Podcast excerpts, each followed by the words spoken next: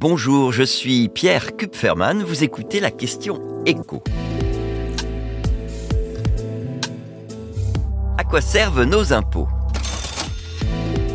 Il y a encore quelques années, la France passait pour un pays où ce qu'on appelle le consentement à l'impôt était relativement élevé. Mais avec la crise des Gilets jaunes, on voit dans la société française monter en puissance cette idée que notamment ceux qui travaillent et qui paient l'impôt sur le revenu n'en ont pas pour leur argent. D'où ce plan de Bercy en deux phases. 1. Mieux informer sur l'utilisation des contributions obligatoires qui sont imposées aux Français. Et puis 2. Leur demander à ces Français comment ils aimeraient que leurs impôts soient utilisés et quelles dépenses ils jugeraient judicieux de voir réduites. Concrètement, ça ne veut pas dire que le fisc va envoyer à chaque contribuable le détail des dépenses publiques dont il bénéficie. Non, ça c'était ce dont rêvait Gérald Darmanin quand il était ministre des Comptes publics, mais c'est trop compliqué et sans doute aussi trop coûteux. Donc, son successeur à Bercy, Gabriel Attal, a opté pour une solution plus simple en donnant des exemples concrets. Les parents apprendront ainsi que la scolarité de leurs enfants représente une dépense annuelle largement supérieure à ce que la très grande majorité d'entre eux payent en impôts sur le revenu.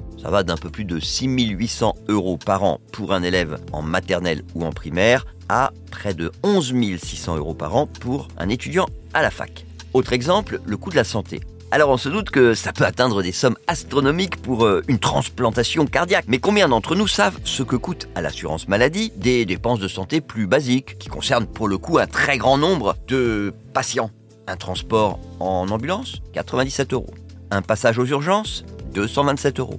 Un accouchement 2600 euros. Bercy a également prévu de donner des exemples locaux des investissements auxquels l'État a contribué financièrement dans chaque département. Et puis Bercy, je vous l'ai dit, va aussi demander leur avis aux Français. Les 40 millions de contribuables que compte la France vont recevoir un questionnaire auquel ils seront évidemment libres de répondre ou pas. Et parmi les questions, il y en a deux qui intéressent beaucoup Bercy parce qu'elles concernent un sujet qui va redevenir la priorité, c'est la baisse des dépenses publiques. Donc, les contribuables vont pouvoir désigner les trois domaines pour lesquels il faudrait dépenser moins. Ils pourront même donner des exemples de domaines pour lesquels l'argent public, à leurs yeux, est mal utilisé. Alors j'imagine que à ce stade, vous vous demandez si les résultats de ce sondage grandeur nature vont être pris en compte. Eh bien, sachez qu'il n'y a pas d'engagement formel sur ce point. Mais Bercy s'attend quand même à ce que 10 millions de contribuables prennent le temps d'y répondre. Et ça, ce serait évidemment énorme. Donc les réponses ces Français seront forcément regardés avec une très grande attention. Et on imagine volontiers que Gabriel Attal s'appuie sur les résultats de ce questionnaire pour mettre la pression sur les ministères concernés par les demandes de baisse de dépenses les plus souvent citées.